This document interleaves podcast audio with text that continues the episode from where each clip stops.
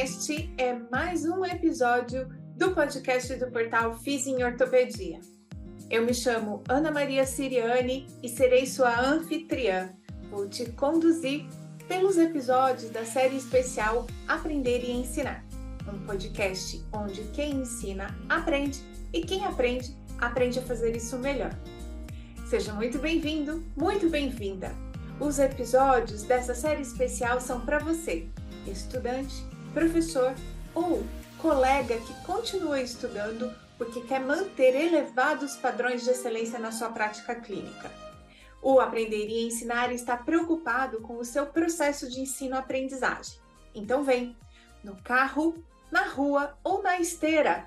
Não perca! Nós temos um novo episódio e ele já vai começar. Olá, seja muito bem-vindo, muito bem-vinda ao episódio número 72 do podcast Aprender e Ensinar. No episódio de hoje, eu trouxe uma pessoa que eu conheci muito recentemente, mas que me deixou muito impressionada pela quantidade de conhecimento que tem com relação à organização das experiências de ensino que são ofertadas de maneira remota.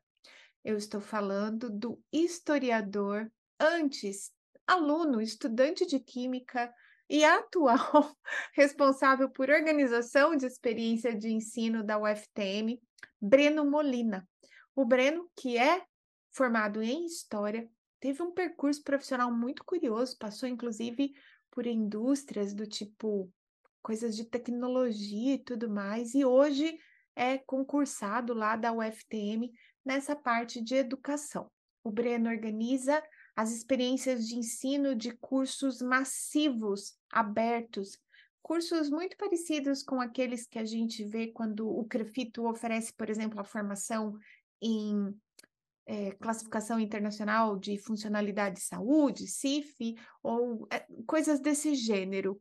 E, embora esses cursos estejam bastante concentrados nessas grandes organizações, a experiência do Breno e como ele pensa em elaborar as avaliações dos estudantes para motivá-los, para engajá-los dentro desses cursos é muito interessante. Então, se você é professor, venha com papel e caneta na mão, porque até o final do episódio a gente vai falar especificamente de avaliação e tem muita coisa interessante a respeito de como o Breno coloca as provas para nível básico, intermediário e avançado, o que dá para nós uma ideia de como organizar essas provas para os nossos estudantes, independente do, do modelo de apresentação do conteúdo, inclusive para o presencial, eu falo disso no episódio. E eu acho que se você é estudante, como sempre, a gente ganha muito de entender como é que é organizado esse processo de aprendizado. Então, tenho certeza que você também vai gostar deste episódio. Além disso, o Bruno conta histórias pessoais de como ele tem lidado com a tecnologia em casa com uma menina pequena que está aprendendo, que às vezes pergunta coisas para a Siri, para o Google e não para o pai dela. Um episódio muito bacana. Aproveitem. Episódio número 72 do podcast Aprender e Ensinar está começando agora. Não esquece de comentar as suas impressões, se você gostou do Breno, é, se você achou que o Breno de vez em quando ficou meio atrapalhada a imagem dele, não esquece, né? Nós estamos em universidades, as, as nossas internets de vez em quando dão umas bugadas, mas o som tá perfeito e não dá para perder o conhecimento desse moço. Muito obrigada. Escute aí o episódio número 72 e espalha ele. Seja muito bem-vinda, muito bem-vindo. Esse é mais um episódio do podcast Aprender e Ensinar. No episódio de hoje, eu estou trazendo um convidado da UFTM, Universidade Federal do Triângulo Mineiro, que eu conheci recentemente por conta de um evento que eu fui convidada por ele, amando de uma colega lá da UFTM, da professora Luciane, um evento sobre tecnologia, educação, mas eu vou deixar então que o meu convidado de hoje, o Breno, Breno Lopes Molina, se apresente para todo mundo, para vocês conhecerem esse rapaz que tanto me impressionou durante esse evento. Breno, seja muito bem-vindo. Fique à vontade, se apresente para o pessoal que está escutando a gente agora. Oi, Ana, tudo bem? É, é, eu trabalho aqui na, na UFTM, né, na cidade de Uberaba, e até pouco tempo eu era coordenador do Centro de Educação à Distância, e a gente tinha um desafio de fazer um workshop, né, com uma temática de tecnologia da informação e comunicação é, e inovação na educação em saúde, né? Então, assim que me deram essa demanda, né, me deram esse desafio, logicamente eu fui procurar a professora Luciane, né, porque quem quem está sempre antenada e sabe de tudo, né, de metodologia ativa e TICs na educação é ela. E eu fui conversar com ela, ela falou assim, olha, Breno, é, tem uma professora lá da USP Ribeirão que ela está fazendo, usando inteligência artificial com o chat GPT para treinar habilidades de comunicação com seus alunos, né? Ela está fazendo simulação de entrevista de anamnese. Dá uma olhadinha nesse vídeo, né? Eu fui assistir o vídeo e falei, nossa, eu, eu preciso ter essa pessoa aqui no evento, né? Porque o que o assunto de 2023 é inteligência artificial, é chat GPT, e enfim, isso está despertando a, emoções em muitas pessoas, né? Positivas para os entusiastas e negativas, né? Também e muita gente que tem medo dessa evolução da inteligência artificial.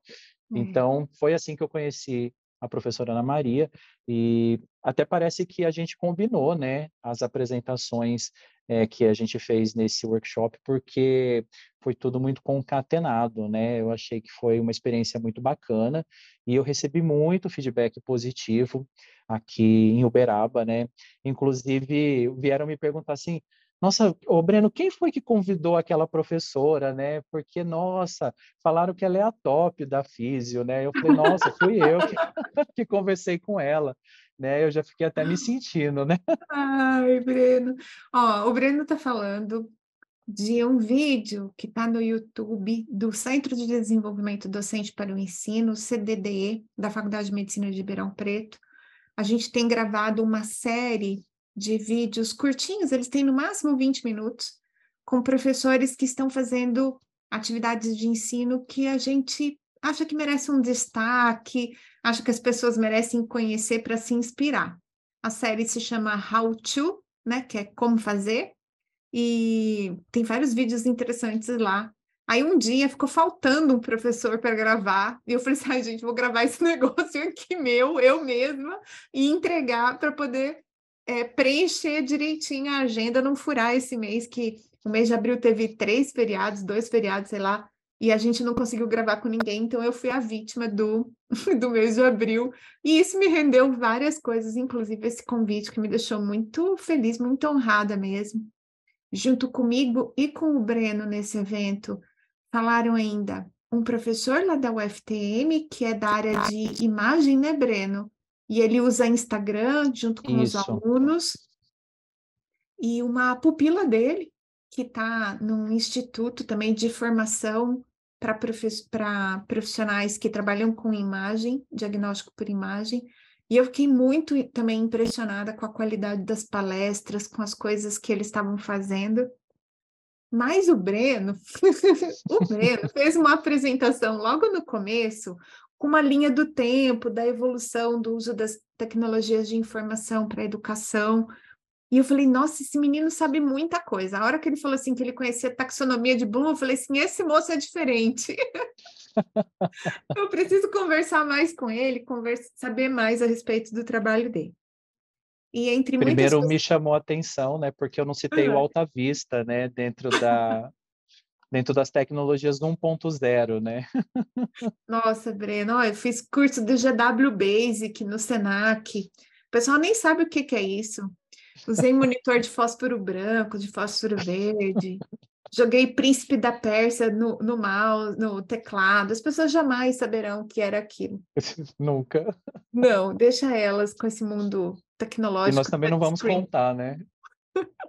A gente pode contar e se divertir com essas histórias que revelam quantos anos temos. Mas aí, eu falei assim: não, Breno, vamos gravar um episódio. Ele, do que, que nós vamos falar? E o Breno trabalha e vai contar um pouco para vocês a respeito de como ele acabou trabalhando com gamificação de ensino acho que é interessante, Breno, o pessoal também saber um pouco o que, que você faz hoje na UFTM, né? Você contou para mim a respeito do papel que você teve durante a pandemia, ajudando os professores.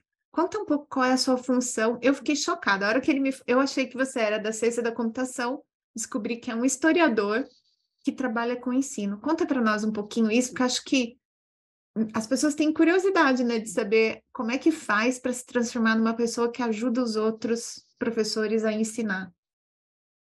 Sim.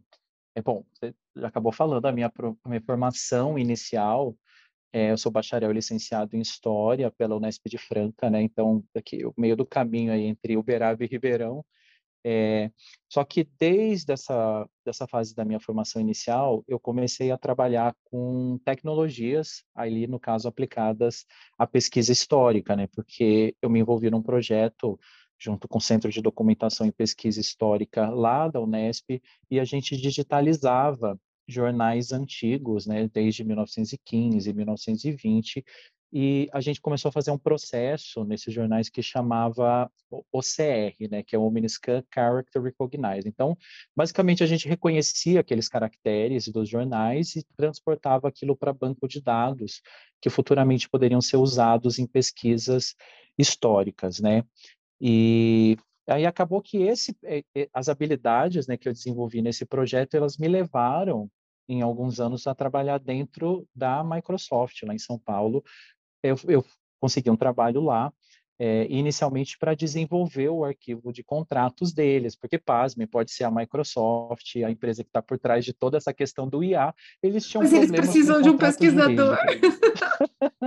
Sim, eles precisavam de alguém que organizasse o arquivo de contratos deles e eu entrei lá e em algum tempo é, isso já estava organizado, né? Então depois eu comecei a trabalhar em outras áreas, né? Aprendi sobre propriedade intelectual. É, na época ainda se falava em antipirataria, hoje esse termo é completamente é, antiquado, né? A gente não se fala mais em antipirataria porque mudou todo o, o, esquema de como o software é distribuído, né? Então a gente fala em assinatura, ou você usa a versão gratuita, uhum. ou você uhum. usa a versão paga. Então tudo isso já é já é bem antiquado. É, e depois disso também trabalhei um, um, tempo no Walmart e depois na McAfee, que era uma empresa de antivírus que tinha sido adquirida na época pela Intel. Então eu trabalhei na Intel e depois, é, passei num concurso público na Universidade Federal do Triângulo Mineiro, foi uma decisão é, que eu tomei para minha vida, me mudei aqui para o interior e vim trabalhar como técnico administrativo, né? Meu cargo é, é, técnico em assuntos educacionais e eu trabalho na Pró-Reitoria de Ensino. Então, aqui a nossa missão institucional é dar esse suporte para o ensino-aprendizagem dentro da instituição. É, em outubro de 2019, eu fui convidado a, a, assumir a coordenação do Centro de Educação à Distância. Na época, eu não tinha muita experiência com educação à distância, mas foi um desafio porque era um setor que ele precisava ser organizado e me convidaram por causa dessas características mais gerenciais, né? não tão pedagógicas e muito menos pela questão de, de inovação e tecnologia na informação e comunicação. É, só que quando eu entrei no SEAG, eu entrei em outubro de 2019, em seis meses, né, eu estava ainda me ambientando no setor, aí veio a pandemia. Aí a gente estava se preparando para iniciar o nosso primeiro curso à distância, o curso de pedagogia, e de repente a gente foi obrigado, além do curso de pedagogia, a gente é, ajudar 27 outros cursos a rodar. E principalmente nesse 2020 até metade de 2021, a gente trabalhou muito próximo dos professores, ensinando a parte técnica de é, como usar as tecnologias da informação e comunicação. Então, logicamente, a gente entrava muito na questão pedagógica dos objetivos da aprendizagem é, de cada, assim, é, eu costumo dizer que é, tecnologia é meio e não fim, né? A gente não pode usar a tecnologia como finalidade, ela tem que atender a um objetivo pedagógico. Então, a gente apresentava essas tecnologias para o corpo docente da instituição para atender às diversas finalidades, os diversos objetivos pedagógicos que eles tinham, e dentro disso ia explicando as características técnicas, técnicas e ensinando a usar. É, como, como a gente respeita muito essa questão da autonomia docente, então, se o professor falasse, eu vou usar Moodle, então vamos lá, vamos usar Moodle, né? Então, chegava, sentava muito mais complexo do que, por exemplo, Google Sala de Aula, mas a gente ensinava aquele professor eu não a gosto usar o do Moodle. Google Sala de Aula, você acredita? Você gosta não, ou não? Não gosto. Não gosta. Não, porque usa Moodle, né? É... Quem usa Moodle é, e depois que descobre toda a potencialidade da plataforma, é muito difícil usar o Google Sala de Aula, sente dificuldade. É. Em compensação, os professores que optaram pelo Google Sala de Aula no primeiro momento, eles têm dificuldade de migrar para o Moodle por causa de uma suposta complexidade do sistema para é. começar a usar. Mas quem usa o Moodle não abandona para usar o Google Sala de Aula mas a gente foi dentro da autonomia, não só do professor, mas das decisões pedagógicas de cada curso, auxiliando esses cursos a utilizarem essas plataformas. É, e a gente vê que no, no contexto da pandemia, pelo 90% dos professores eles optavam por ferramentas de comunicação síncrona, né? Então eles davam aula no Google Meet ou no Zoom ou no é, no Microsoft Teams e depois disponibilizavam alguma atividade, aí poderia ser os meios mais diversos, porque a gente fez uma pesquisa para saber quais os meios de comunicação mais utilizados pelos professores, né? E aí a gente colocou a opção outros lá e a gente descobriu que o professor recebia trabalho por WhatsApp, recebia trabalho por e-mail, recebia trabalho no Dropbox, no Google Drive, e não importa, assim, ele criava, assim, é, a imaginação fértil do professor, criava N maneiras, né, de se adaptar a esse contexto da pandemia. É, mas a gente tem que ver também que esse ensino remoto emergencial, ele foi uma, uma solução emergencial para um contexto que, é, e, e dentro de um contexto que é excepcional, não é o nosso dia a dia, né?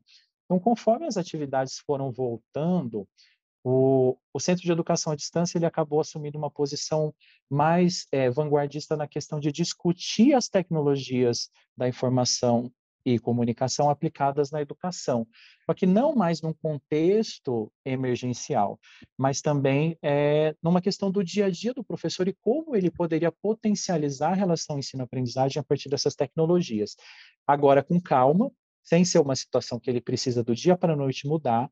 Então, é a partir da reflexão da própria prática pedagógica de cada professor. E foi disso que surgiu aquela apresentação que eu fiz no workshop do seminário, porque é, uma das coisas que surgiram durante essas minhas participações nas reuniões pedagógicas é, foi uma reclamação muito latente dos professores em relação a, no, olha, nós professores não nos sentimos mais como referência dos nossos alunos, né?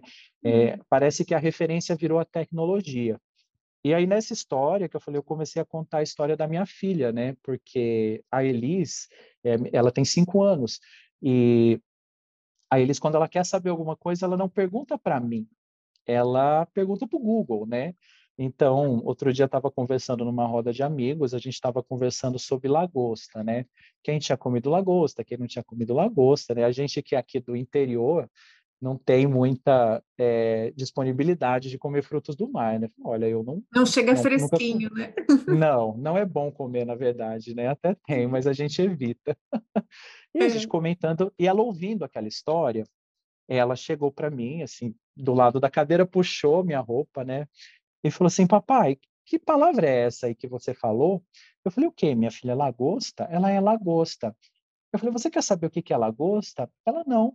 Aí ela falou, ok, Google, lagosta. E ela perguntou para o Google, e o Google falou, lagosta é um crustáceo. Eu adorei tarará. quando você falou isso no, no seminário, as pessoas todas, assim, entenderam do que você estava falando, né? Sim. né? Porque deve ter vivido isso, ou, ou entender o sentido. Situação parecida. É. é. E, e, o Google começou a descrever a lagosta e mostrar foto para ela, e ela já começou a fazer analogia com os desenhos que ela vê e tudo mais.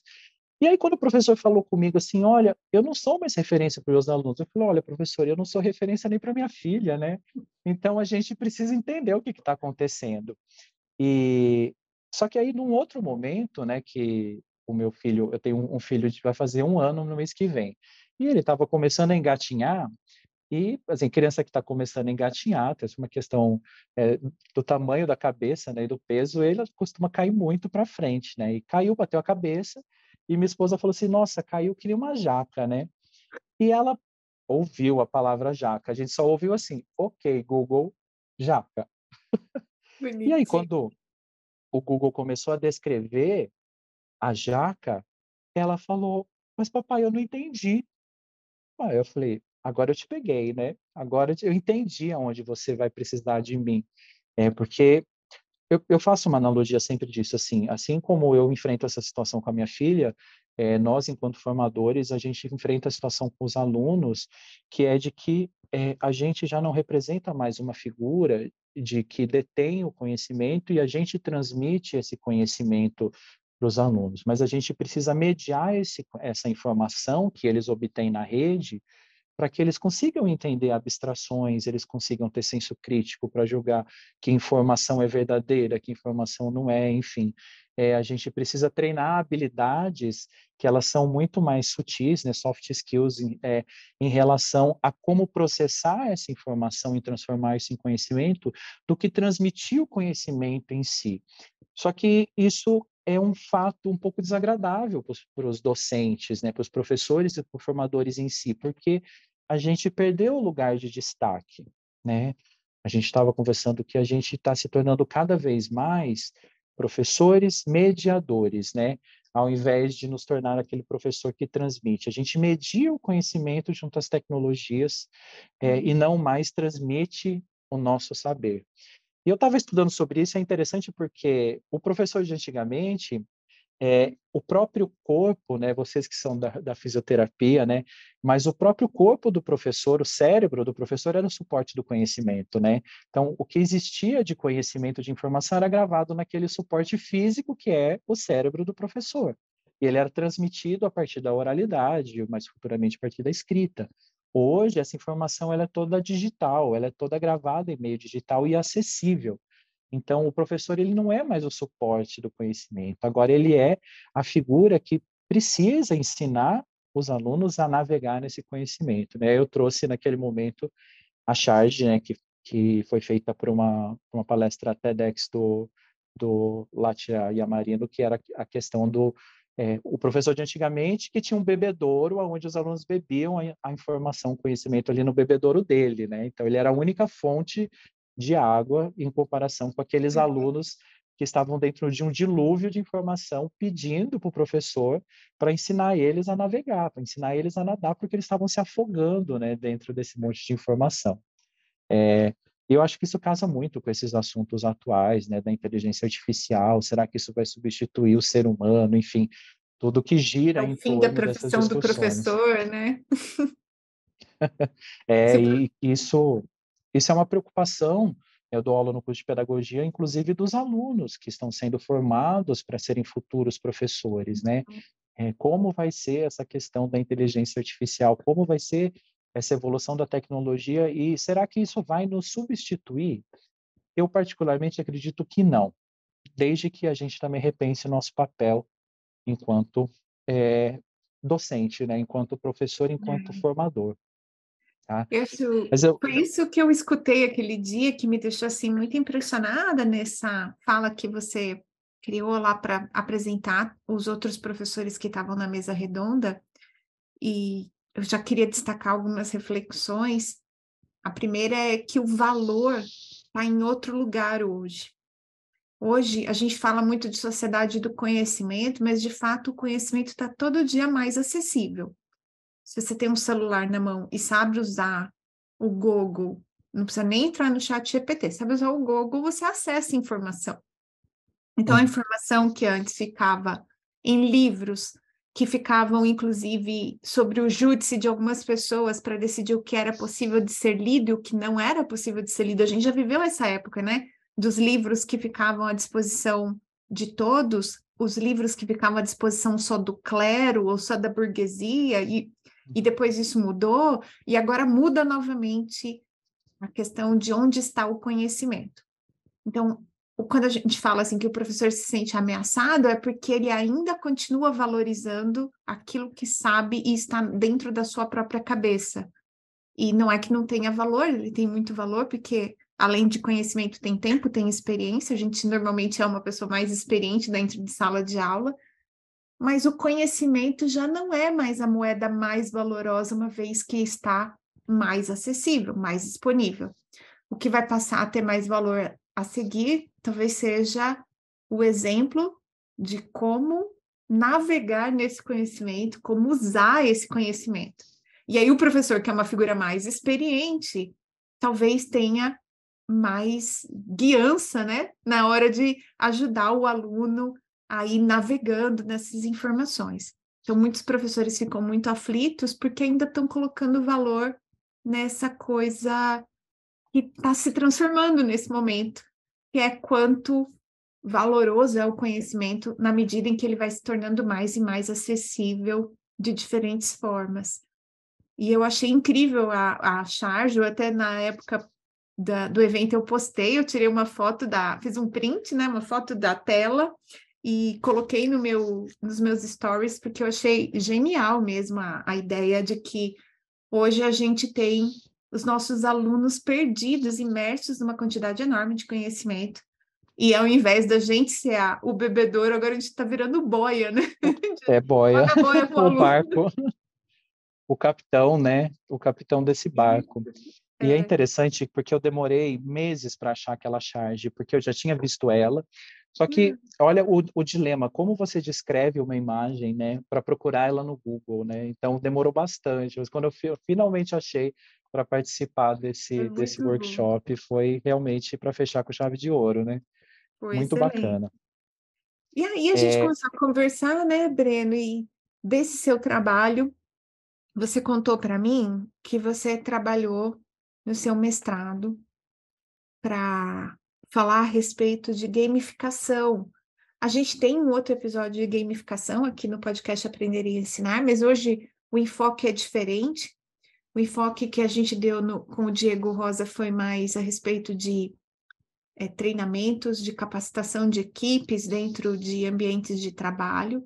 E hoje o Breno e eu, a gente vai. A gente não vai falar de inteligência artificial muito, a gente não vai falar muito de inteligência artificial, a gente vai falar um pouco a respeito de, de como gamificar e um tripé de coisas que ele juntou durante o mestrado dele. É, vou deixar você falar um pouco a respeito disso, Breno. Como é que foi essa, tá. essa construção? Bom, é, e meio a esse montuado de coisas aí que a pandemia nos trouxe, né? Eu também estava fazendo o mestrado. Eu comecei ele em, em 2019, no começo do ano, e logicamente eu já defendi ele no, no começo de 2021, no meio do olho do furacão da pandemia, né? É, como eu fiz um mestrado profissional em inovação tecnológica, é, eles recomendam fortemente que a gente apresente um projeto prático, né? Então, que a gente acolha uma demanda da sociedade, realize as pesquisas em torno daquele, daquela problemática e devolva um produto que seja aplicável. Então, na época eu recebi uma demanda por meio do, do Núcleo de Inovação Tecnológica da UFTM, que junto com o Parque Tecnológico aqui de Uberaba, que tem essas parcerias com é, os NITs e as, as de inovação das instituições de ensino, é, a demanda de uma autoescola. E essa autoescola, ela tinha sido credenciada para é, dar curso de reciclagem de condutores infratores à distância, mas eles não tinham nenhum know-how, nenhuma expertise em produzir conteúdo em plataformas digitais. Então, eu e minha orientadora, a professora Beatriz Gaidex, é aqui da, da UFTM, né, é, a gente pegou essa demanda e falou, ah, então, vamos se debruçar sobre isso para a gente apresentar não só um produto final que seja aplicável para essa empresa, mas também todo o arcabouço metodológico para produzir isso, né? E foi aí Nossa, que, assim, só vou fazer um stop, turma. O pessoal que está escutando, é isso mesmo que você ouviu. O Breno se debruçou sobre melhorar um curso online para condutores infratores que precisavam resgatar as suas carteiras de motorista depois de terem sido autuados múltiplas vezes com um milhão de pontos e que não estavam mais podendo dirigir. Eu, eu sei, é muito doloroso isso, já aconteceu comigo, e você tem que ir lá e refazer essa prova, e tem todo o conteúdo atualizado de normas de regulação, que eu mesma tinha tirado carteira há bastante tempo, quando eu tive que refazer, e tem um monte de coisa nova, atual, e aí você tem que sentar e estudar. E, e quando eu fiz, não tinha híbrido, viu? Eu fiz presencial, Breno. Presencial. E você acredita? Porque na, na, no Código Brasileiro de Trânsito, o curso de reciclagem ele consta entre o rol das é, punições que a pessoa vai sofrer por ter que por, por ter perdido a carteira. Ele fala assim: olha, por você ter perdido a carteira, você vai sofrer a punição, ter que fazer o curso de reciclagem. Nunca é Porque é fácil todo mundo que faz, todo mundo que faz o curso de reciclagem é, entende o que eu estou falando, que é uma punição, porque, nossa, é. quando a gente viu o curso, a gente falou, não é possível, uma pessoa da educação sofre de ver isso. Texto atrás de texto e um reloginho contando o tempo que você ficava lá. Aí eu e a professora Beatriz falamos, nossa, a gente precisa criar uma coisa para melhorar isso, né? E dentro da própria legislação, a gente começou a encontrar referências do, é, dos conselhos de trânsito, né, do CONTRAN, principalmente que é o Conselho Nacional de Trânsito, falando que é, os cursos eles precisavam, na verdade, desenvolver uma abordagem mais reflexiva e, e eles serem mais atrativos para o aluno, porque, é, convenhamos, uma, um, um curso em forma de punição, ele não ensina ninguém. Você vai fazer porque você tem que fazer, e você vai fazer porque você tem que passar na prova, é, já vamos aqui já adiantando um pouquinho a taxonomia de Bloom e a gente vai quando você lê algo para passar na prova, você ativa processos cognitivos mnemônicos, né, que são aqueles mais básicos voltados para a memória, e você vai esquecer daquilo a partir do momento que você não vai mais precisar, que é passou a prova, o seu uhum. HD vai deletar toda essa informação inútil que você adquiriu, só memorizou, né? Então, é. o desafio era como fazer um curso atrativo. Aí, o primeiro ponto é, quando surgiu essa palavra atrativo, a gente precisa criar algo atrativo, que a gamificação surgiu ali como uma resposta para aquilo. Mas a questão é que muita gente, isso é um senso comum, pensa que, que gamificação é um amontoado de coloridos, de estrelinhas e de é, coisas que a gente vai emperiquetando o curso para ele ficar bonito.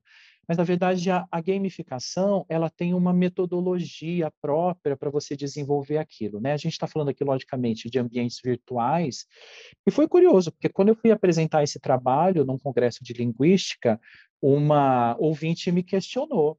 Ela falou, hum. nossa, mas você fica usando esse avatar colorido, eu não sei o que, porque eu fiz, eu fiz um avatar de mim mesmo, né?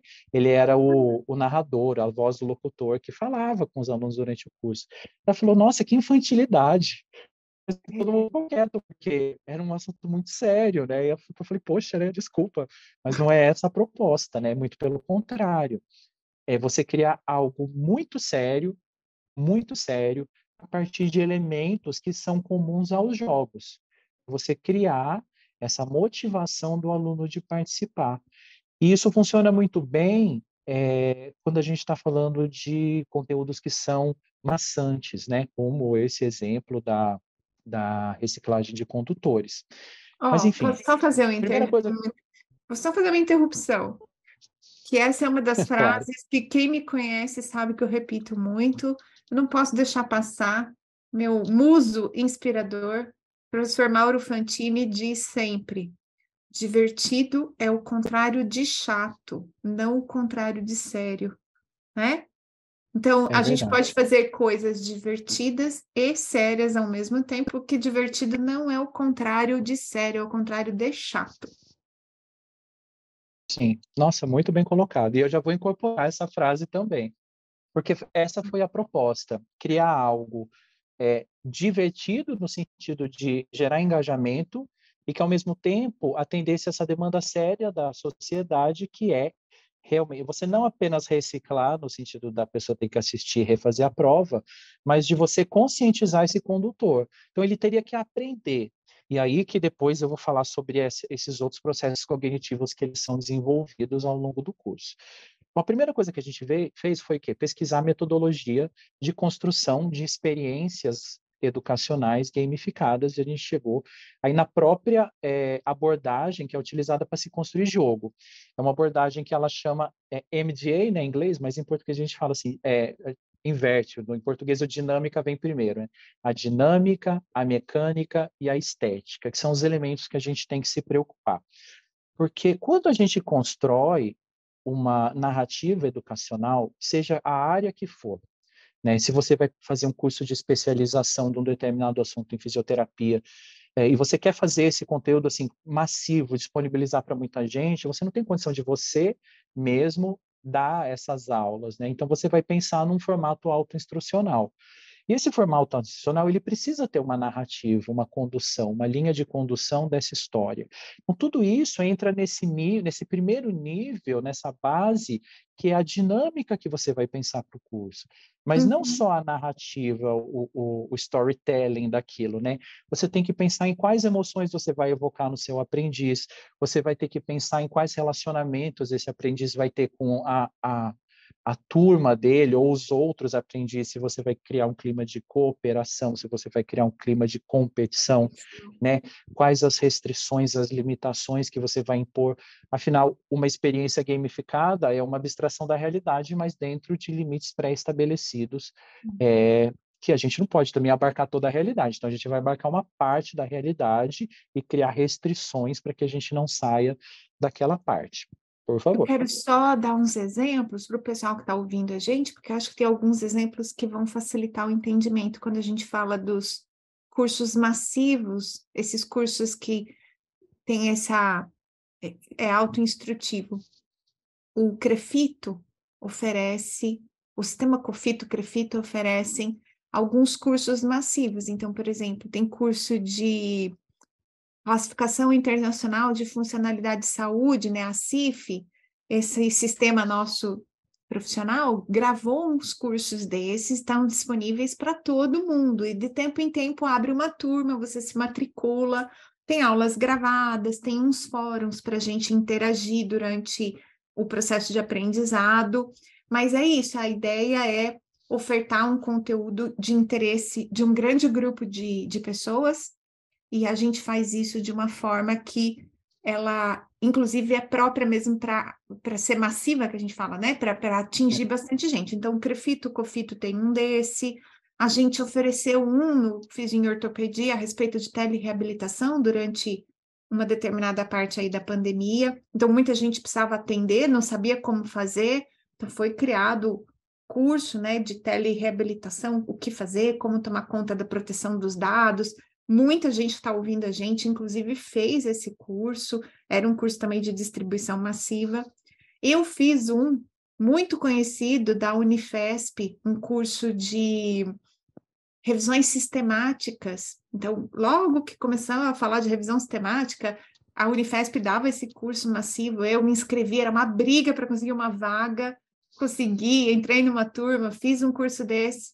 Só que, principalmente essas experiências mais de 2000 e hum, não vou contar porque senão todo mundo vai saber, mas tipo 2009, 2008, elas todas elas tinham plataformas muito simples, assim, o luxo era ter um fórum de discussão, era a gente entrar e poder deixar uma mensagem assíncrona para um tutor que olhava, via se a gente estava tomando conta de, de discutir o assunto disparado por esse tutor, e eventualmente a gente conseguia ler o dos colegas, fazer uma contribuição. Isso aí era o luxo em 2009. E agora a gente cada vez mais tem mais e mais recursos para deixar essa experiência mais completa, né, Breno? Inclusive sim, com possibilidade sim. de gamificá-las, né? É, tecnicamente a gente chama esses cursos de MOOC, né? Massive Open Online Courses. São realmente cursos, eles são autoinstrucionais, ele não, não tem a presença de um professor ou de um tutor ali orientando os alunos, é, e eles são massivos para muitas pessoas. São, eles podem ser disponibilizados, colocar infinitamente, você não tem um número máximo de participantes que possa fazer. Né? É, e, e, hoje, esse contexto de educação à distância, os MOOCs estão muito na moda, né? porque realmente para determinadas habilidades eles, eles são ideais, porque a pessoa faz no tempo dela, ela, enfim, ela se programa e dentro da rotina dela ela consegue fazer esses cursos, né? Bom, é, então, uma vez que a gente determina esse nível ah, da dinâmica, a gente precisa pensar em quais engrenagens que vão movimentar a, a, nossa experiência gamificada, né? A gente chama essa segunda, essa segunda parte de mecânica, né? A gente tem que pensar a mecânica aquilo que move o estudante ao longo da experiência de aprendizagem.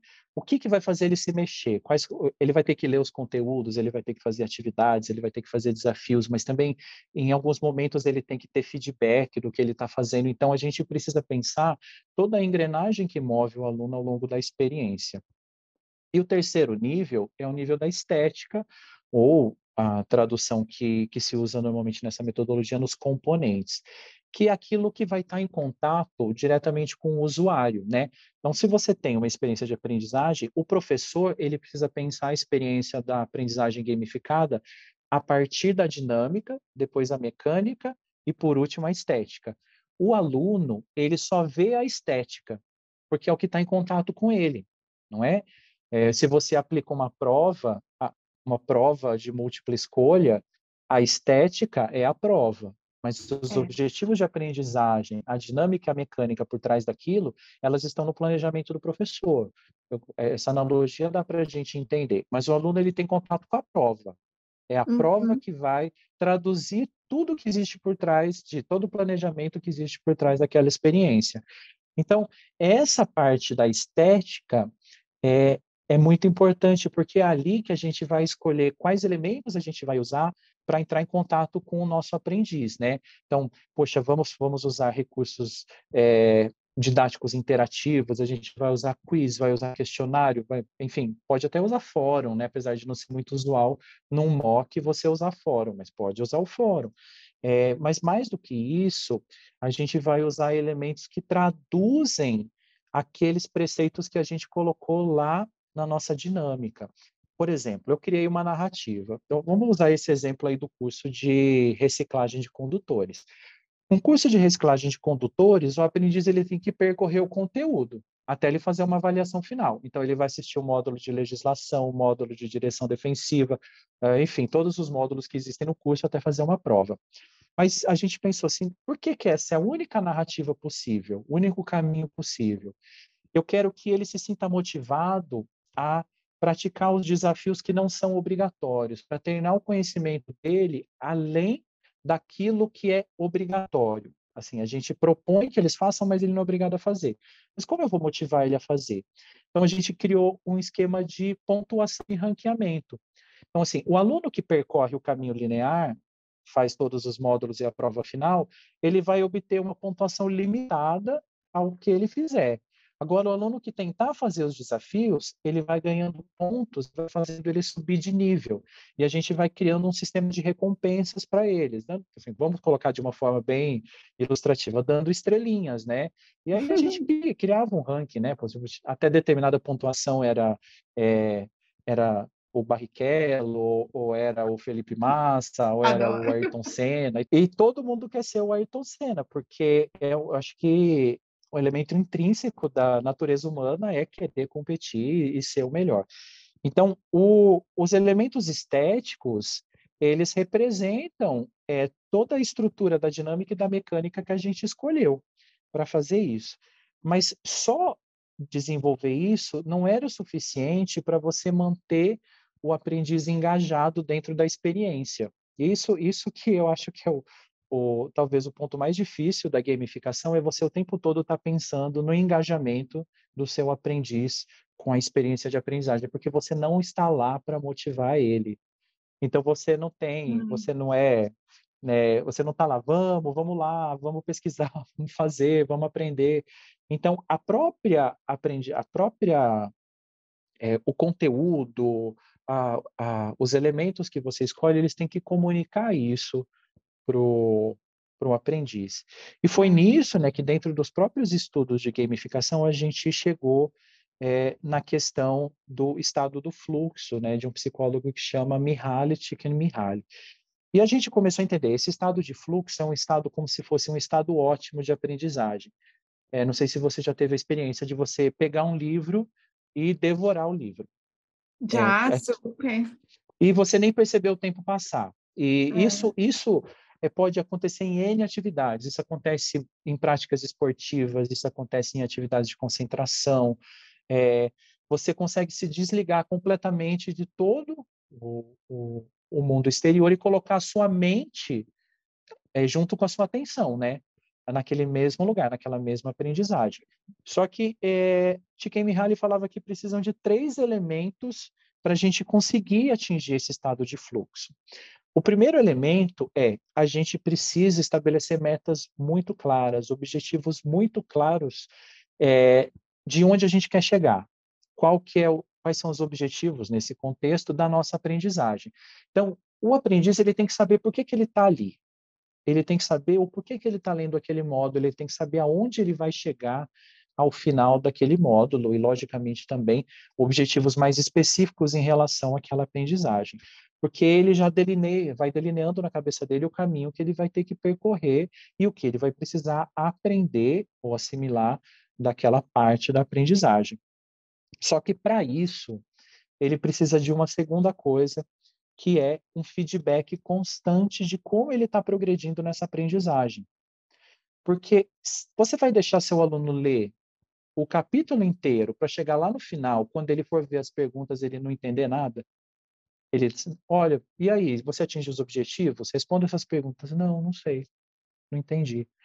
Então foi aí que a gente entendeu. A experiência de aprendizagem, ela tem que intercalar conteúdo e atividade, conteúdo e atividade, conteúdo e atividade, porque o aluno faz, ele testa, ele, ele lê, ele estuda, uhum. ele testa, ele lê, ele estuda, ele testa. Então a gente foi construindo, é, usou um recurso que chama Livro Interativo, que é uma ferramenta é, H5P do Moodle. E dentro desse livro interativo, na mesma página, a gente colocava o conteúdo multimídia, intercalando vídeo, texto, imagem embaixo de cada um tinha uma atividade. Podia ser uma atividade simples, é, marcar, marcar palavras no texto, perguntas de múltipla escolha, né, um quiz, ou uma ferramenta de você associar é, palavras e tudo mais, mas é todo, com todo final de página de conteúdo, dentro desse livro interativo, tinha uma atividade ele fazia atividade, a gente já programava um feedback dentro da atividade para dizer o que ele errou, o que ele acertou e por que ele errou aquilo. Uhum. Olha, você errou essa questão, então estuda tal, a, o próprio, a própria atividade referencia no texto qual foi o ponto que o, o aprendiz não entendeu ou não assimilou é adequadamente. É, isso faz com que é, é, a, você consiga otimizar a questão da aprendizagem e você consegue prender o aluno dentro daquela experiência de fluxo, porque ele está o tempo todo é, evoluindo e voltando dentro de conteúdos. Então, se ele se sentir, se ele sentir que ele já é, assimilou aquela parte, ele parte para o próximo e ele vai fazendo, é como se fosse um, uma espiral, né, que ele vai desenvolvendo nos conteúdos. Ele estuda, faz atividade, tem o feedback. Se for positivo, prossegue. Se, for, se o uhum. feedback não for positivo, ele volta, refaz, e aí ele consegue e vai para frente.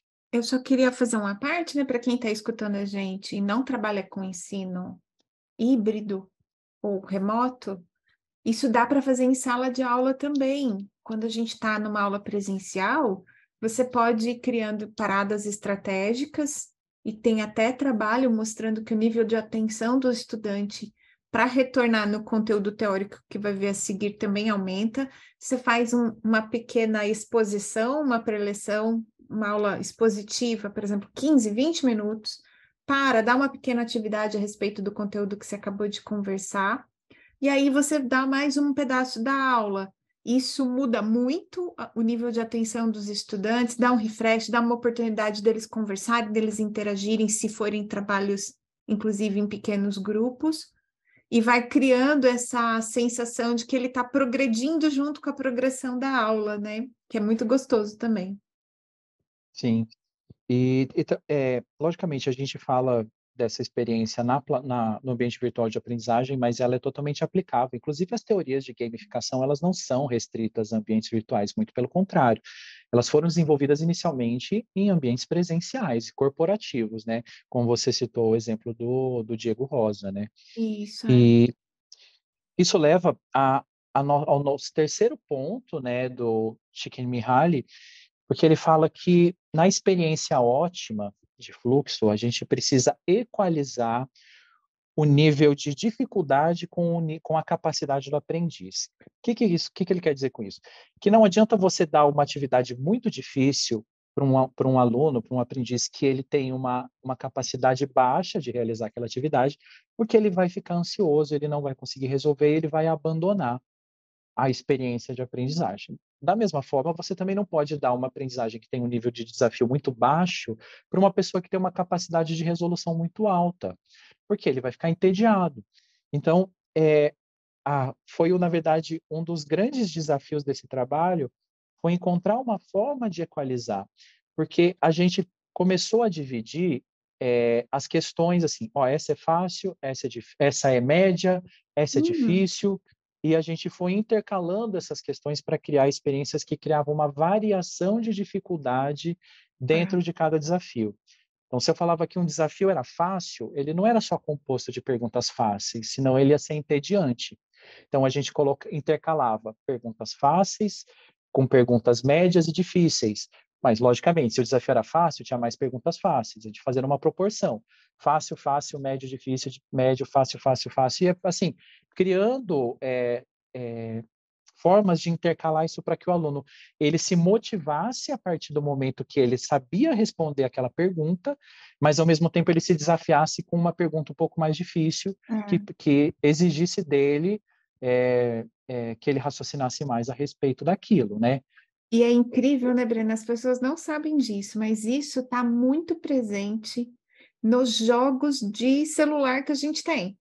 Eles Sim. criam níveis de dificuldade diferentes dentro do jogo. Então você está progredindo. Eu adoro um joguinho que chama Two Dots. Eu estava viciada nesse negócio. O dia que eu comecei a comprar as ferramentinhas para jogar, eu vi assim, não, eu tô viciada nesse negócio. Mas eu adorava o Two Dots, porque ele dava tipo duas, três sequências muito facinhas, e eu ia, ah, ganhava assim, numa velocidade absurda. Daqui a pouco vinha um nível que era super difícil, eu ficava presa repetindo quatro, cinco vezes aquela jogada, aquele negócio para conseguir sair dali. E a hora que eu saía, era aquela sensação de yes, sou foda. Então, eu acho que joguinhos... quem faz muito bem é o Candy Crush também, né? Porque ah, quem joga Candy Crush é. é. altamente viciado, né? E usa, assim, apesar de ser um jogo, né? Usa esses elementos de gamificação. Mas, Exato. sabe, Ana, a gamificação, ela, ela está presente na nossa vida em coisas que a gente nem imagina. Ah, até você sim. pegar assim, eh, sistema de pontuação de cartão de crédito, milhas, é um incentivo para você gastar, mas que tem a base disso é gamificação. Olha, você, você vai sendo ranqueado. Ó, você uhum. tem um uhum. cartão Gold, mas se você conseguir gastar tanto, se você conseguir tantos pontos, a gente é, eleva seu cartão para Platinum. Aí quando Nossa. todo mundo já era Platinum, aí eles inventaram o Black, o Grafite. É. Sempre tem um nível maior, né? Eu, Nossa, eu, eu, caio fácil nesse daí todos. meu, o meu cartão é, é, Visa Platinum, e aí eu na Shine eu adoro, porque eu também eu sou S3 da Shine. Nossa, olha, vou te falar, é. Livelo, não sei ponto, não, eu caio em todos eles, em todos eles eu caio. E para quem não sabe, esses sistemas todos de pontuação e recompensas são criados também para criar comunidades dentro da, de consumidores. Então, a, a pontuação lá, o, o, Clube Amigo da Cobase, que eu também faço parte. Eu sou, eu sou uma viciada. você junta pontos e troca por coisas na Cobase, mas também se você é Clube Amigo Cobase, tem um dia lá que você pode levar seu cachorrinho para tomar banho, que é mais barato, e você encontra com as pessoas que é do clube. Então, elas também criam um senso de comunidade, que é muito interessante para talvez não para os mocks, porque não tem essa coisa tão personificada, mas no ensino híbrido, para você dar engajamento e, e senso de turma para pessoas que se encontram pouco presencialmente, é muito interessante também. Principalmente quando a estrutura da dinâmica é colaborativa, né, Bruno? Breno? Sim, sim. Ah, mas eu acredito que também quando é, de certa forma, competitiva, desde que você estabeleça na sua dinâmica uma competição saudável, é. que, por exemplo, o, o, padrão de competição que eu estabeleci dentro dessa experiência de reciclagem de condutores, é, eles não vêm, né? Eles, eles se enxergam, eles competem perante uma comunidade, mas eles não sabem, eles só sabem a posição deles na comunidade. Por exemplo, eu sou o 32, mas ele não sabe quem é o 31 entendeu? Ah, ah então assim, é, a gente para não dar, falou, olha, ele é, o fulano é melhor que eu. Essa personificação uhum. a gente opti, optou por é, omitir essa informação dentro do plugin do Moodle lá que é o Level Up, né? Então uhum. eles, eles, ele sabe a posição dele, mas ele não sabe, ele sabe a posição dele frente ao todo e não frente aos usuários específicos. Legal, gostei. É, bom, e aí, essa questão do equilíbrio entre capacidade e desafio nos levou a uma outra questão que aí sim a gente chega na taxonomia revisada de Bloom, que, que foi a solução para isso, que era é, como a pergunta, a pergunta da nossa pesquisa nesse momento foi como eu vou definir o que é uma questão fácil, o que é uma questão difícil e o que é, é uma questão média, né? Uhum. Na verdade, a gente depois mudou, né? Assim, é, a gente mudou essa terminologia para falar uma questão básica, uma questão intermediária e uma questão complexa.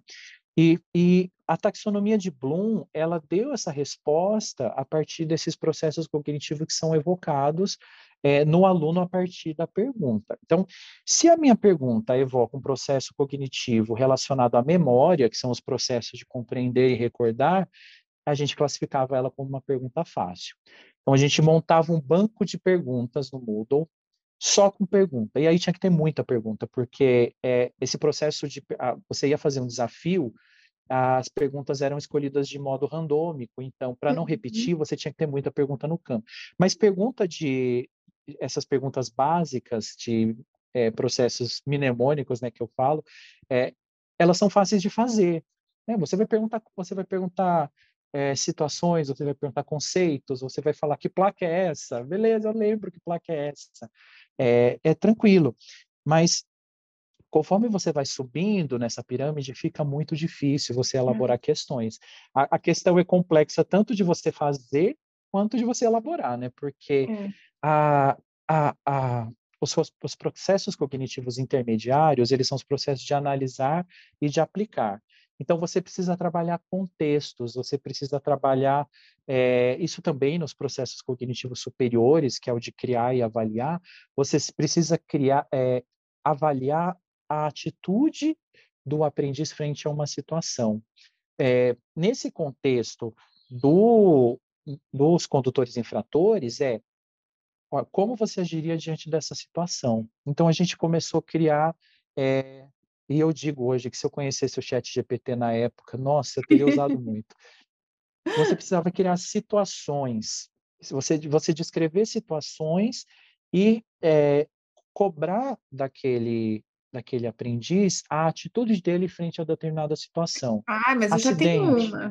Eu já tenho uma. Você está atravessando, você está atrasado para chegar no seu serviço todos os semáforos fecharam no caminho no dia que você mais estava com pressa, mais estava atrasado. Aí vem atravessando uma velhinha na faixa de pedestres com dificuldade. Você passa em cima da velhinha, passa junto com a velhinha, bate na velhinha, é, para para a velhinha mas... passar. O que, que você faz? É lógico que é cômico, mas é um exemplo real. É? Porque envolve o, o um processo dilema, da né? pessoa é avaliar a situação, e ela criar uma estratégia para sair daquilo. Logicamente, é, você pode ver que. É, porque, assim, essas provas de autoescola, elas costumam cobrar muito a legislação. O que uhum. deve ser feito nessa situação.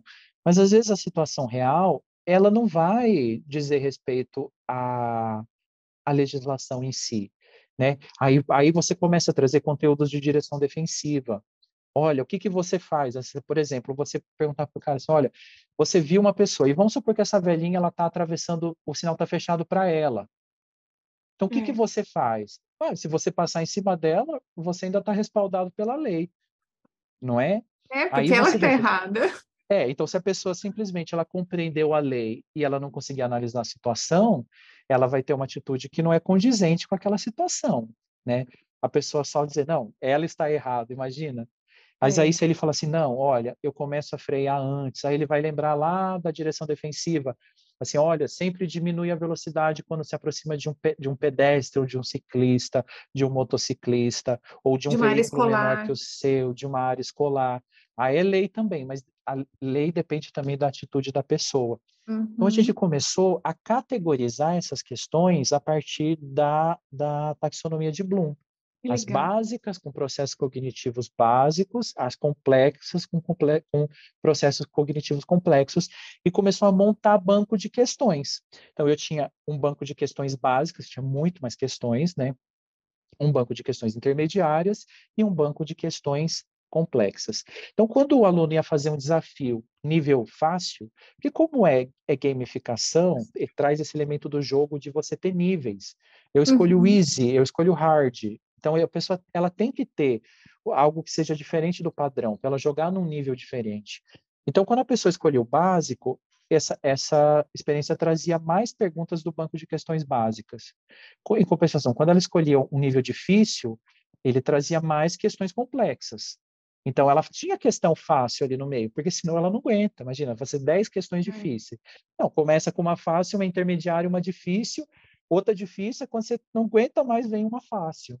Para você falar, nossa, dá um fôlego, e você segue dentro desse fluxo de aprendizagem ótimo. Tá bom? É... Nossa, incrível, ficou muito legal a ideia, assim, tem recompensa variável, tem sim, a coisa do nível, né? É, e eu acho que também uma parte legal de mencionar a respeito dessa experiência de aprendizagem que a gente criou é, foi a questão da linguagem que a gente utiliza dentro do no, no texto, né, e nas chamadas desse do material didático, uhum. porque você não pode usar, por mais que o assunto seja sério, uma linguagem científica muito rebuscada, porque você não consegue, né? Se você está lendo um artigo científico, você já está preparado para aquela mensagem, para ler dentro daquela é. Aquela linguagem científica. Agora, quando você vai participar de uma experiência de aprendizagem, que é um curso que às vezes tem 40, 60, 120 horas é, de leitura, você não vai conseguir fazer isso dentro de uma linguagem tão rebuscada quanto a linguagem científica. Então, a gente precisa utilizar é, o que a gente chama de linguagem dialógica, né? o discurso dialógico ou discurso didático simulado. Escrever como se você estivesse falando. É isso, né? Olá, por exemplo, a gente vai. Olá, e aí, como vocês estão? Espero que estejam bem. Aí você vai introduzindo o assunto, os objetivos da aprendizagem e falando. E é interessante porque dentro dos elementos estéticos que a gente pesquisou, é, essa figura do avatar, que eu falei que a pessoa lá no, no congresso falou, nossa, que coisa infantil, né? Mas é, o avatar, ele fazia essa comunicação. Então, o avatar aparecia fazendo chamadas, né? Olha, fica atento aos objetivos da aprendizagem. Então, agora, vamos treinar seus conhecimentos? E também, durante o texto, quando você vai lendo, você tem que imaginar que aquele avatar está falando com você, porque você simula o professor falando. Então, logicamente, uhum. no meio do texto você pode sugerir outras leituras científicas, mas a linha condutora, quando ele fala o, a narrativa, ela tem que ser em discurso didático é, simulado, senão você não consegue prender a atenção do, assim, do seu aprendiz, do, uhum. de quem estiver interagindo ali com aquela ferramenta. Tá? Nossa, incrível. Uh. Não, é bacana porque talvez explique uma coisa que aconteceu comigo esse semestre. A gente tem uma disciplina de pós-graduação que é de formação pedagógica. Ela é uma uhum. disciplina preparatória para os estudantes fazerem parte do programa de estágio docente. Então, ela tem elementos de é, pedagogia, de didática, tem várias coisas para você ser um professor. Tem coisas de extensão, tem coisas de pesquisa, de carreira. E aí, este ano, ela passou a ser oficialmente remota, 100% remota. Uhum. E a gente organizou, algumas aulas são síncronas, as minhas são todas gravadas. E eu preparei uma recepção para os alunos, um videozinho de recepção para os alunos, com algumas recomendações, como navegar dentro da, da disciplina do ambiente online e tal. E aconteceu um negócio muito curioso, que depois de uma aula gravada minha, tem um, tem um fórum aberto. E o fórum explodiu de interação. Explodiu de interação. E não tinha, na aula que precedia o fórum, não tinha assim, claro, um gente, vamos participar do fórum agora, não sei o que, não tinha isso. Mas tinha lá nesse vídeo de recepção, que era uma coisa que não tinha no ano anterior. Então, só essa conversa inicial na chegada do aluno no ambiente virtual, esse vídeo de apresentação da disciplina, quem são os professores, como a gente espera que seja o seu comportamento dentro da, da disciplina, que faltas você pode, que não pode ter, atenção às datas, né, de entrega das tarefas para poder ter a sua nota no final. Só esse vídeo já fez uma diferença enorme no, no em como os estudantes se comportaram no fórum, sabe? Sim. E é, e é bem isso, esse vídeo eu conversando com o aluno que nunca me vê é, é, síncrona, sempre me vê no, em aulas gravadas. Então, uhum. faz diferença mesmo, faz mesmo diferença. É. Não, ele tem que sentir que ele está em diálogo com, com o, o professor. professor. ali, né? Porque você é. não está presente nessa experiência, né? Fisicamente nem é. sincronamente. É, então, então ele precisa sentir a partir da, do, do diálogo, né? Porque eles têm que estabelecer um diálogo com ele de que você está presente e que aquele conteúdo te representa, né? Então essa uhum. linguagem dialógica ela vai fazer isso, né? É. E é curioso outra coisa que eu ia contar também é que neste exemplo dessa disciplina da pós, o fórum eu que faço a mediação e respondo. E os alunos ficam impressionados porque tem 50 alunos na turma e tipo 35 participaram do fórum. Então o fórum tinha 70 respostas. Eu respondi uhum. todo mundo. Todos. E aí quando eu respondo, eu é, quando eu respondo, eles se sentem super valorizados, e aí eles respondem de volta, e aquela coisa se retroalimenta. Até que uma determinada hora eles estavam conversando entre eles, trocando referências, sabe? Foi muito bacana, mas tem que ter esse trabalho de preparar o aluno, dizer qual é o comportamento esperado, assim que ele interage, você entrar e retroalimentar esse negócio com, com o seu comentário, para ele ver, não, realmente a professora está vendo isso aqui. E foi incrível, assim, foi muito legal, funcionou muito bem. E eu tenho outras experiências com coisas mais é, que não dependem de mim. Tem lá um. A gente tem agora, vai ter a, a disciplina, vai ter a parte da matéria de postura, os alunos vão ter tudo que a gente fala sobre análise de postura, e aí eles têm um quiz no Moodle, que tem a foto, e pede para eles avaliarem a postura, e tem essa coisa do feedback imediato.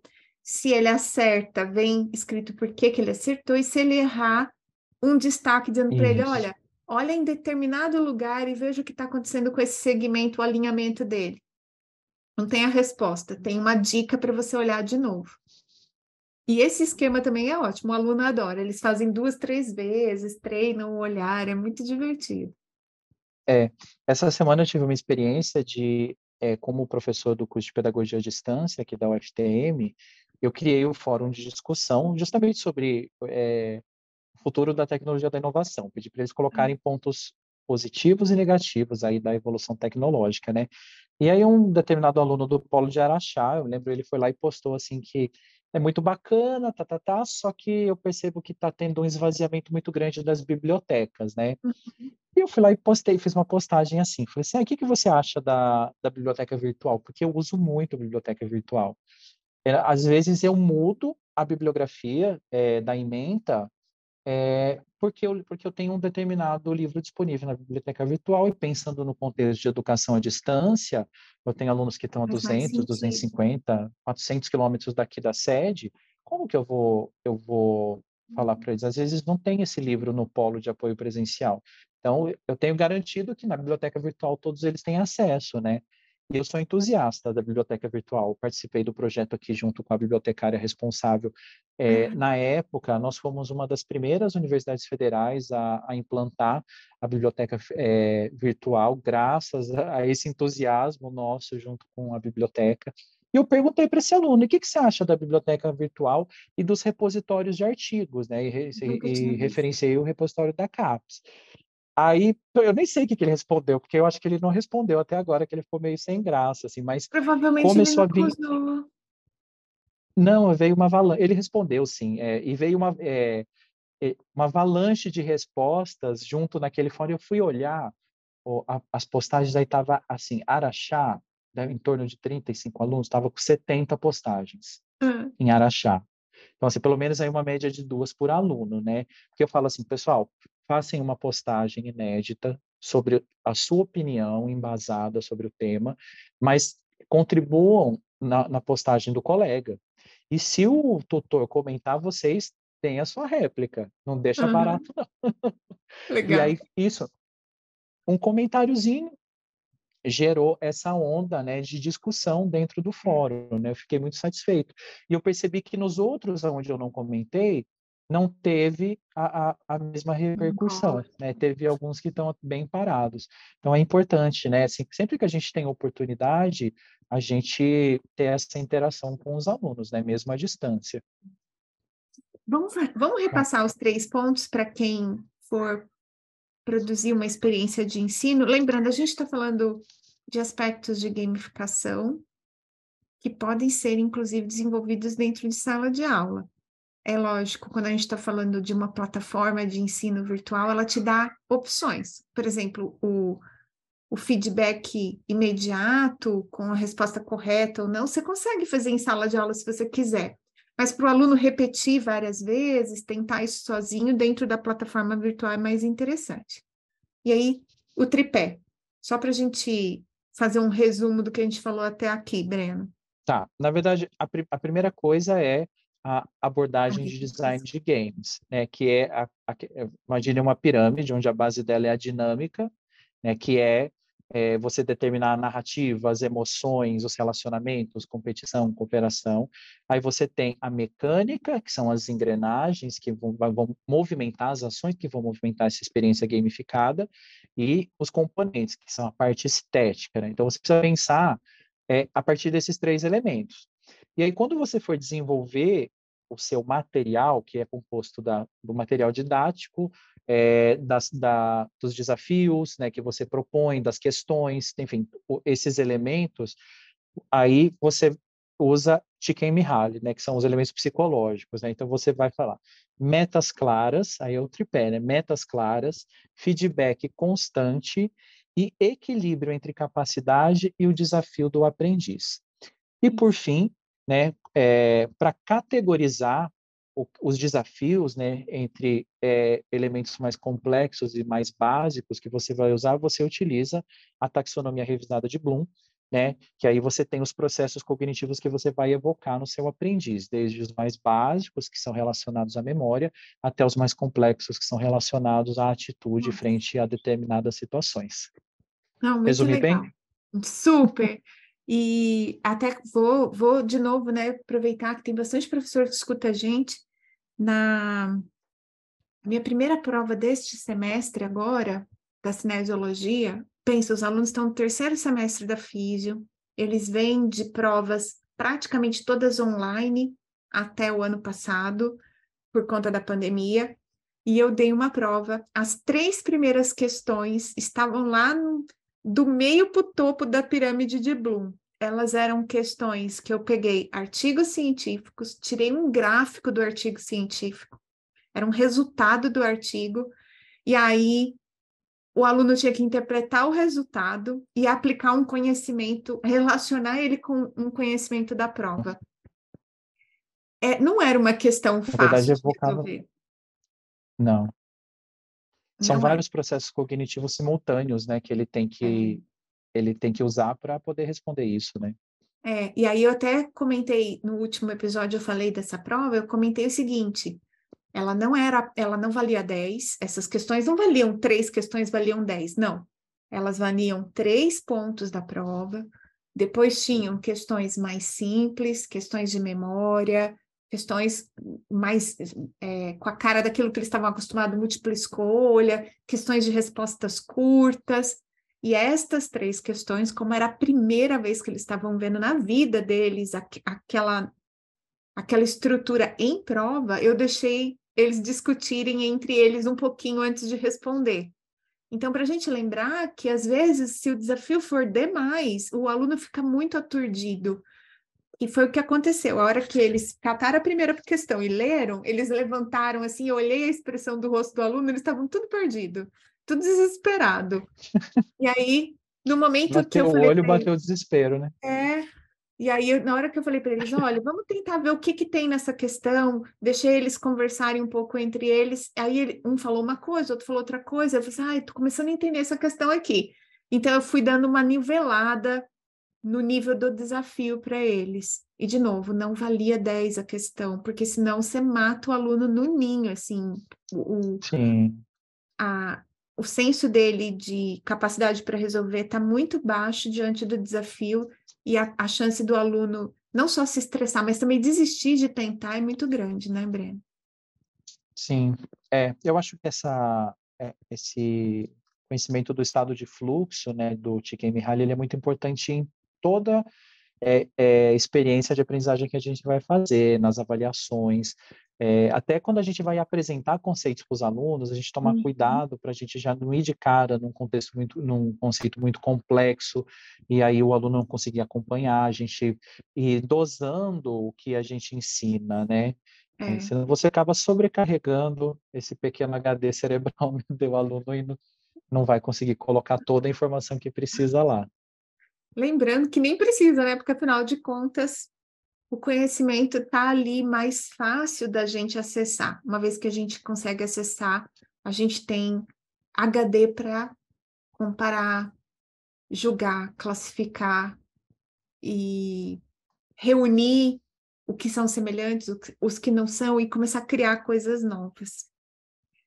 Breno, estou super satisfeita com esse episódio, mas a gente não pode terminá-lo sem fazer a pergunta tradicional aos, tradicional aos convidados do episódio do, do, do, do podcast Aprender e Ensinar, que é você, Breno, pessoa física, qual foi a última coisa que você precisou aprender e como foi que você se virou para aprender esse negócio? A gente quer saber a sua experiência de estudante autodirigido e estudante ao longo da vida? O que, que você andou aprendendo aí da sua vida? Como é que você se virou?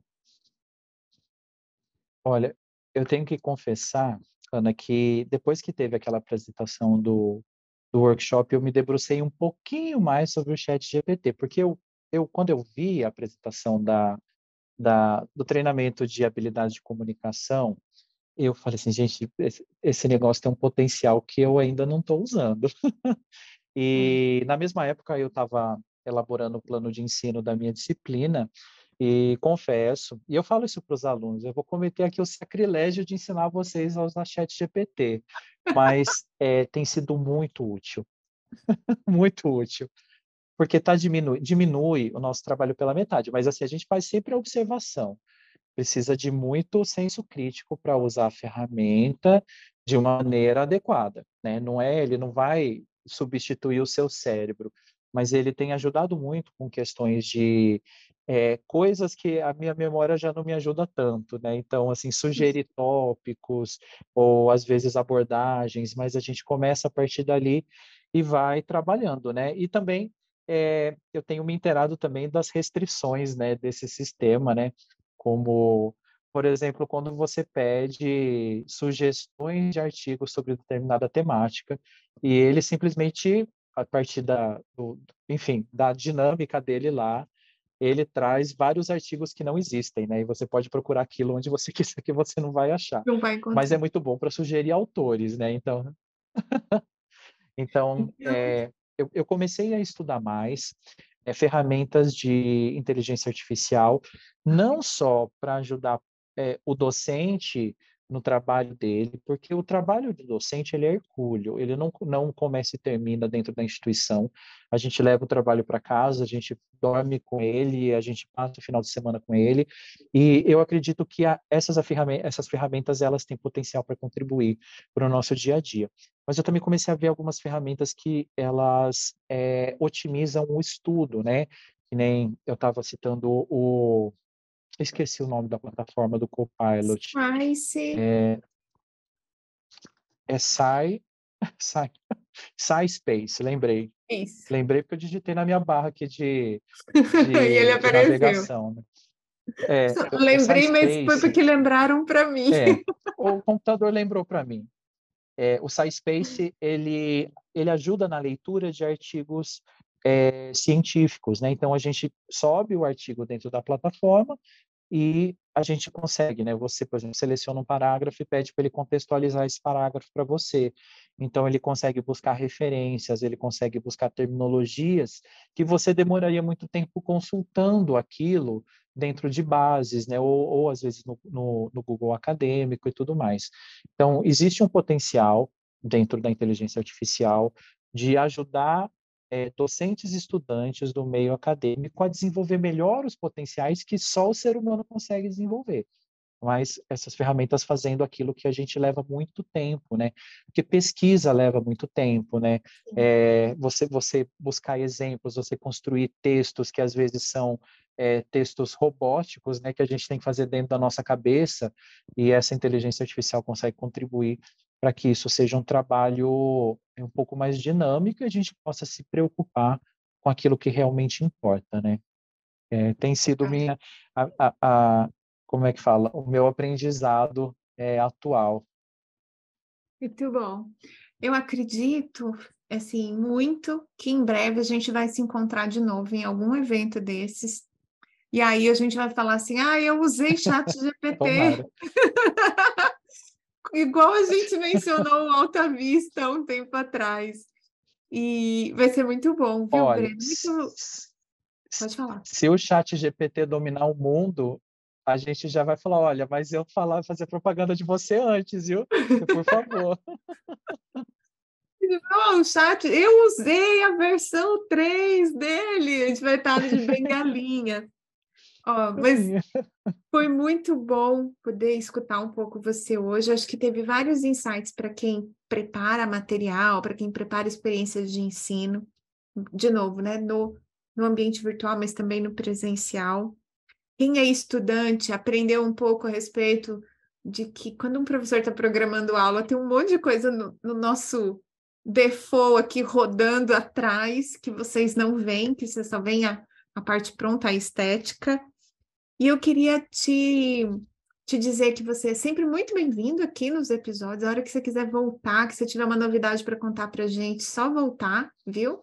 E uma hora dessas eu vou passar aí em Uberaba conhecê-lo pessoalmente, prometo. Ah, seja bem-vinda. As palavras finais, deixa aí a sua despedida. Se você tiver alguma coisa que você quer divulgar do seu trabalho, fica à vontade. O, agora é o momento de dar o tchau para a nossa querida audiência. É, nesse momento eu só tenho a agradecer, primeiramente, ao convite, né, é, da professora Ana, e agradecer também à audiência, porque eu acredito que nós, que somos professores, a gente sempre preza muito por esses espaços de fala, onde a gente consegue contribuir um pouquinho que seja é, para a divulgação do nosso trabalho.